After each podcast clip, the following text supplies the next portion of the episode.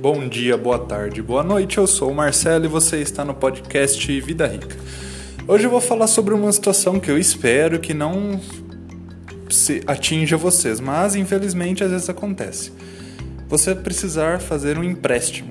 Tem casos de emergência, problema de saúde, desemprego, enfim, que as pessoas precisam recorrer a esse a esse recurso, né, os empréstimos para poder saldar suas dívidas, botar comida dentro de casa, até mesmo sobreviver, pagar remédio, tratamento, enfim. Mas como eu sempre falo, o empréstimo deve ser o último recurso.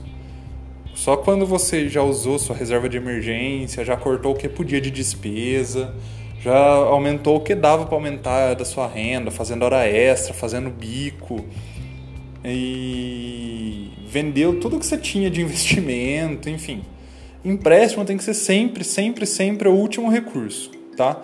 Não faça jamais empréstimo para aproveitar uma oportunidade de investimento, entrar num negócio que você não faz ideia do que é, comprar Bitcoin, entrar em pirâmide. Nunca faça isso, pelo amor de Deus, nunca faça empréstimo para investir.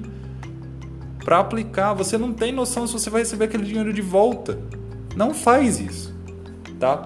Mas enfim, vamos dizer que você tem um motivo justo para fazer um empréstimo. O primeiro lugar que você costuma ir é o banco que você é cliente, tá? Mas nem sempre o banco que você é cliente vai te dar as melhores indicações, as melhores condições.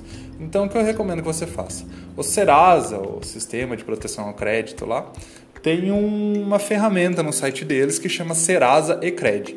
Lá você preenche seus dados, eles têm acesso, né? CPF, nome, idade, blá blá blá blá. blá preenche todos os seus dados, daí coloca lá o valor que você precisa, o valor em quantas parcelas você pretende pagar o empréstimo, se você tem alguma coisa para dar de garantia, um carro, um imóvel, e bota seus dados lá. Daí, automaticamente, já aparecem todas as propostas das financeiras que querem te atender. Vai aparecer um sem fim de proposta. Lógico, quanto mais grave for seu caso, menos propostas vão aparecer mas geralmente aparece bastante.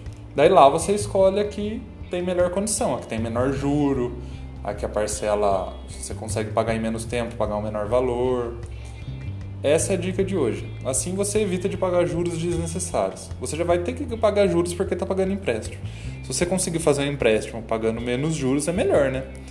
Assim você evita também outras coisas como Crefisa, financeiras, agiotas que esses sim vão cobrar juro pra caramba.